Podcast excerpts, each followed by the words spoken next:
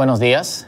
Qué bueno poder compartir de nuevo la palabra de Dios con, con ustedes. Y hoy continuamos con nuestra serie 5, que ha sido interrumpida dos veces. Eh, aunque la serie ha caído justo en punto en medio de la situación que estamos pasando y viviendo. Eh, la interrumpimos la primera vez con el fin de poder hablar un tema que entendíamos era preciso y específico eh, para, para, la situación. Y el domingo pasado fue pausada, no, no quiero decir interrumpida, para poder eh, hablar, conversar, como decimos, el tema de, de la resurrección. Y nuestro hermano JJ dio un excelente mensaje de cómo eh, la vida de resurrección es nuestra, nuestra pauta. Y hablando de conversación, esta es como la parte que más me hace falta de, nuestras reuniones de los domingos, las interrupciones en los mensajes eh, para poder dar una opinión o una pregunta, la interacción unos con, eh, con otros, eh, que obviamente esta, esta parte no nos los permite, pero a pesar de eso, tenemos que admitir que nuestro distanciamiento no ha sido social. Y creo que es una frase que tenemos que ir quitando. Distanciamiento social quiere decir que estamos aislados incluso de contacto con otros seres humanos, no necesariamente en el mismo lugar. Entonces, estamos distanciados espacialmente, pero socialmente seguimos conectados. Y esa es la riqueza del pueblo de Dios, que podamos seguir siendo hermanos, que podamos seguir siendo aliados, que podamos seguir apoyándonos en medio de, esta época en donde no podemos estar juntos en el mismo, en el mismo lugar. Así que hoy continuamos con esta serie y de hecho la terminamos. Eh, hablamos, hablaremos del libro de Deuteronomio, que es el último libro del Pentateuco. Y eh, como hemos hecho con los otros mensajes, eh, el propósito es tomar el tema principal del libro y eh, ubicarlo dentro del contexto que nosotros estamos viviendo hoy. Repito, ha caído perfectamente eh, en punto. Dios, Dios sabe lo que hace. Así que oramos y nos presentamos delante del Señor. Padre, en el nombre de Jesús, gracias por la oportunidad que tú nos das de poder seguir en contacto háblanos, háblanos Señor. Si hay algo que nos consuela es, es tu palabra. Y pedimos que tu presencia esté con nosotros todo este tiempo, Señor. Aún la sintamos o no, tú estás ahí. Es una realidad que no podemos quitar, que tú eres un Dios omnipresente. Por lo tanto, te pido que algo. y que te reveles no solamente hablándonos, sino también eh, haciendo evidente tu presencia en cada uno de los hogares que, que están conectados o en cada uno de los lugares desde los cuales nuestros aliados y otros hermanos que como hemos visto de alrededor del mundo se conectan y hacen esta comunidad con nosotros. Así que glorifícate. Nuestro corazón es buena tierra. En el nombre de Jesús. Amén. ¿Qué vas a hacer mañana? Eh, recuerdo que en una de mis lecturas del Talmud, específicamente en el Tratado Berajot, dice que uno de los rabinos tuvo una visión de Elías. Y en la visión Elías le decía tres cosas. No te enojes para que no peques. No te emborraches para que no peques.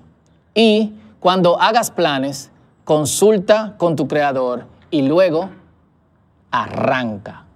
Y uno de los rabinos que estaba discutiendo sobre este asunto pregunta, consultar con el Creador, ¿qué significa esto? Y es algo característico que siempre vemos de las, eh, o siempre veremos, si tienes la oportunidad de, leer uno de estos eh, tratados o documentos de conversaciones rabínicas, es que hacen estas preguntas que parecen tontas o estúpidas, pero que en cierto modo enriquecen la conversación. Así que el otro responde, siempre debemos orar, que sea tu voluntad, Señor, guiarme a la paz.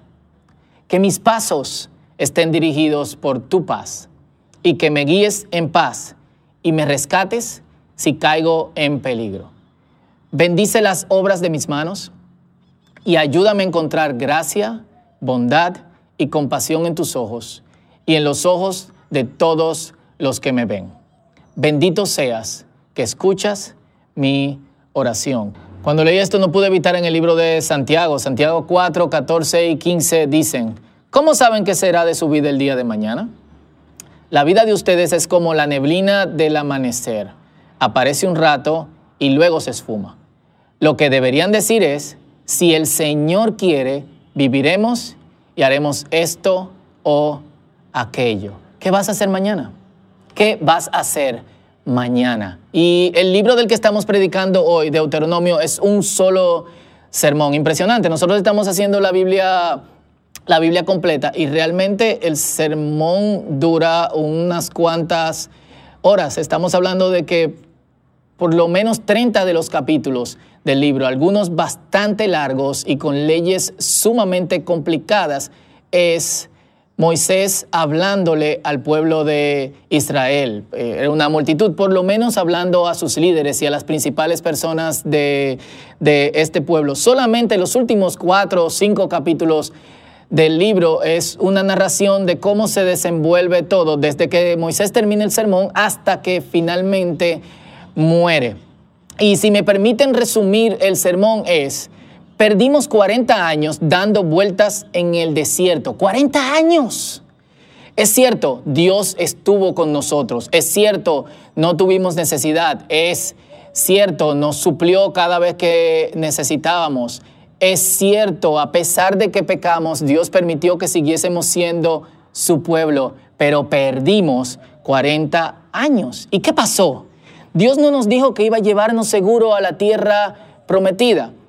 Pasó que arrancaron el camino y dudaron de Dios. Así que Moisés setea este libro como, ahora que han terminado estos 40 años y el tiempo que les queda debe ser sumamente aprovechado, Moisés setea este libro como, este es el libro de recordar y este es el libro del hoy. Recordar porque no debemos olvidar todo lo que Dios ha hecho. Del hoy porque ya perdimos 40 años y eso pasó. Lo que pasó, pasó y lo que perdimos, perdimos. Que hoy es el día en que el Señor nos está hablando, hoy es el día en que el Señor nos está diciendo lo que tenemos que vivir, cómo tenemos que vivir y lo que tenemos que cambiar. Hoy es el día que también tenemos que tomar todo esto, nuestros recuerdos y los mandatos del Señor y accionar. ¿Qué dijiste que ibas a hacer mañana? Así que la primera parte es recuerda.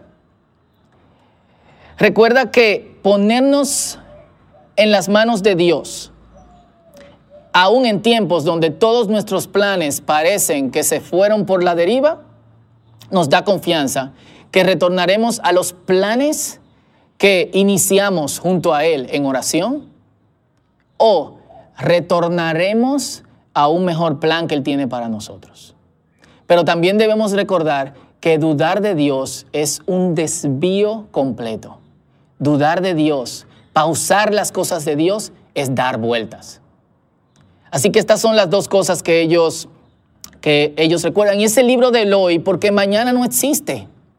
En la congregación donde, donde crecí, una congregación de fuego pentecostal, había una hermana que lamentablemente no recuerdo su nombre, murió en los primeros par de años que, estuve en esa congregación y en estas congregaciones se daban oportunidades después de, que el grupo de alabanza cantaba tres, cuatro canciones, alguien subía y cantaba lo que quería. Y esta hermana siempre cantaba una canción que se llama El día de hoy y decía algo así como, el día de hoy, mi Cristo, es lo que pido de ti. Ayer ya pasó, mañana quizás lo veré. Señor, por mi bien, ayúdame tú el día de hoy.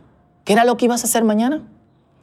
Y Deuteronomio 30, 15 al 20, dice así, lo puedes buscar en, tus, en, tu casa. Eh, se me fue la S ahí, versión, comí muchos espaguetis. Deuteronomio 30 del 15 al 20, aquí leemos de la nueva traducción viviente. ¿Lo tienes? También están en las notas que subimos a, a YouVersion. Dice así, ahora escucha. ¿Cuándo? En este día te doy a elegir entre la vida y la muerte, entre la felicidad y la calamidad.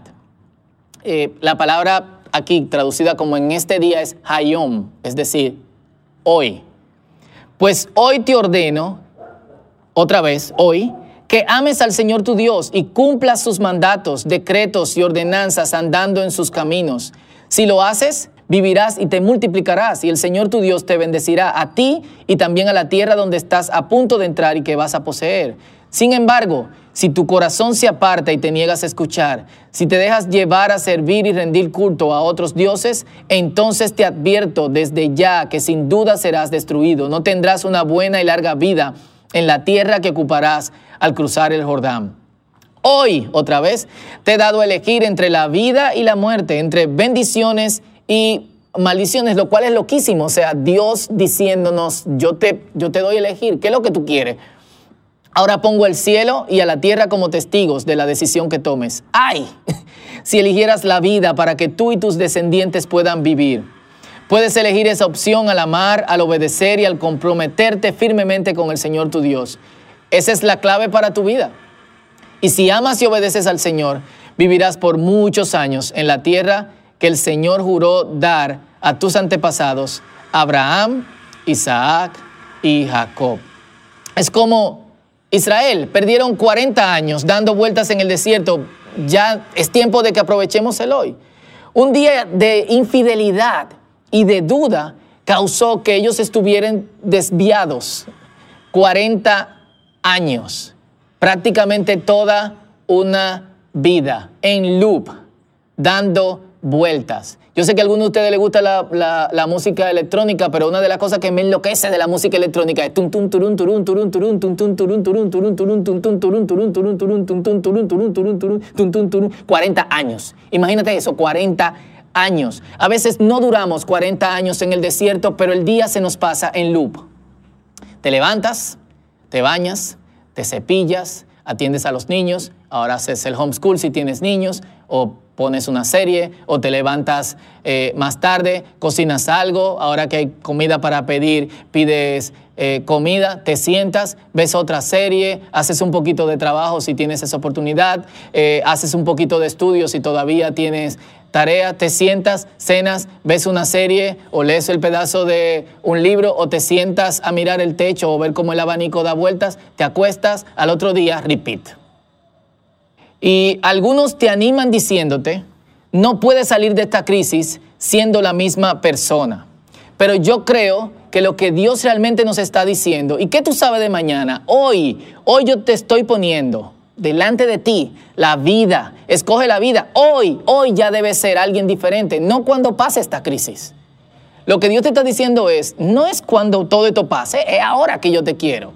¿O qué espera? Digamos que Dios no lo quieras, mueres mañana. ¿Qué va a decir tu lápida? Fausto Liriano murió esperando que la crisis pasara para mostrar que podía ser una persona diferente. Por favor, tenemos que darle vuelta a las cosas. Es hoy que el Señor dice que debemos estar preparados. No solo porque no sabemos de mañana, sino porque Él puede venir en cualquier momento. Jesús dijo, dijo de hecho, un par de veces en, en los evangelios, estén preparados porque no conocen ni el día ni la hora. Y en el, libro de Mateo hace esta recomendación en dos capítulos consecutivos. Lo hace en un contexto profético. Primero en Mateo capítulo 24, el versículo 32 dice, estén preparados porque no conocen el día ni la hora. De hecho, dice que ni siquiera el Hijo del Hombre lo, lo sabe nos dice, manténgase conectados, manténgase fieles todo el tiempo. Lo hace en el contexto de una parábola en Mateo capítulo 25, la parábola de las diez vírgenes. Específicamente en el versículo 13 dice que estén preparados porque no saben el día ni la hora. Y esta parábola es de cinco, de diez eh, señoritas, doncellas, que son como el cortejo de una, de una novia y están esperando que llegue el novio a recogerlas. Eh, como no había luz, sus lámparas tienen que ser llenadas de, de aceites. Un grupo las llenó hasta arriba, otro grupo dijo, mm, bueno, si el novio no llega, salimos a comprar eh, aceite. Cuando se acercaba la hora en que el novio llegaba, se le gastó el aceite a las que no tenían. O las que tenían poco. ¿Y qué tienen que hacer? Salir a comprar, porque si las otras comparten con ella, lamentablemente también se quedarían sin aceite y no iban a ver a dónde iba a estar el novio para recogerlas. Así que llega el novio, las otras están comprando, solamente se fueron con él las que estaban preparadas.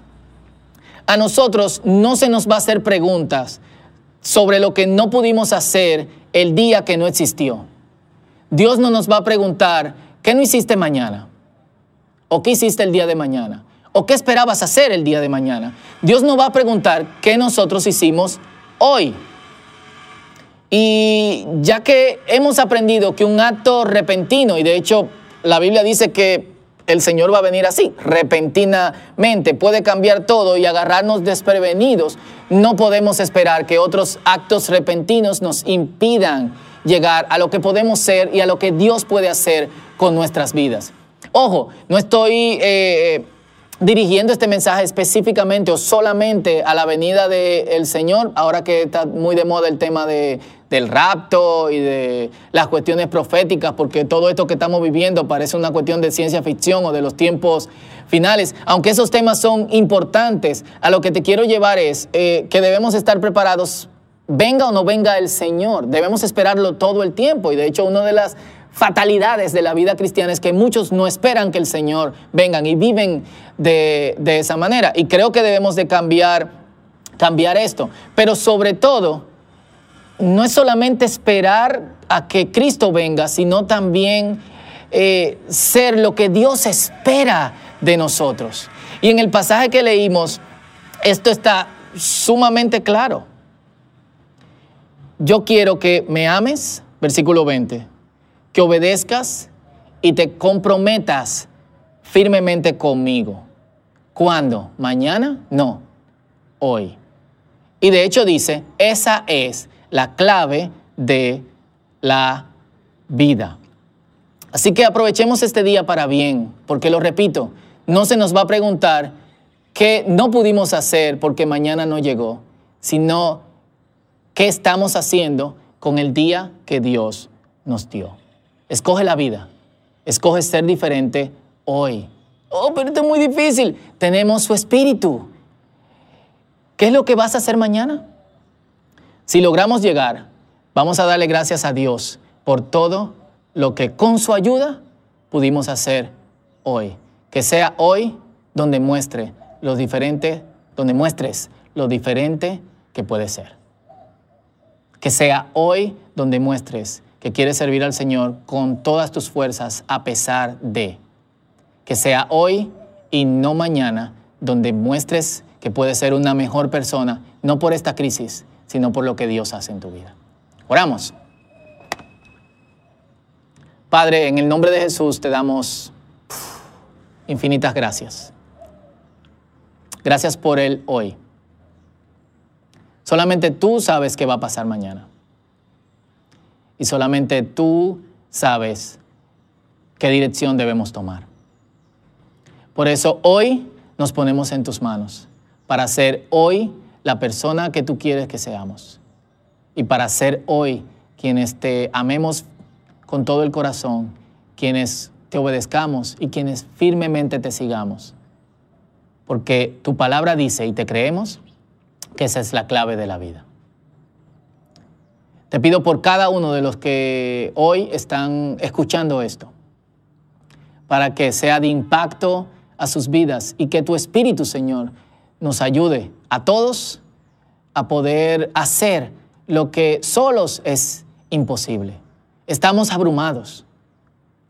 La situación puede ser complicada en términos de dar pasos, porque nuestro tiempo se ha visto reducido y nos hemos visto limitados de espacio. Pero tu palabra dice que cuando tú nos tomas, nos pones en espacios libres y podemos correr como corren los venados y los ciervos en las montañas. Creemos en ti, nos ponemos en tus manos para accionar hoy. En el nombre de Jesús. Amén. Dios te bendiga.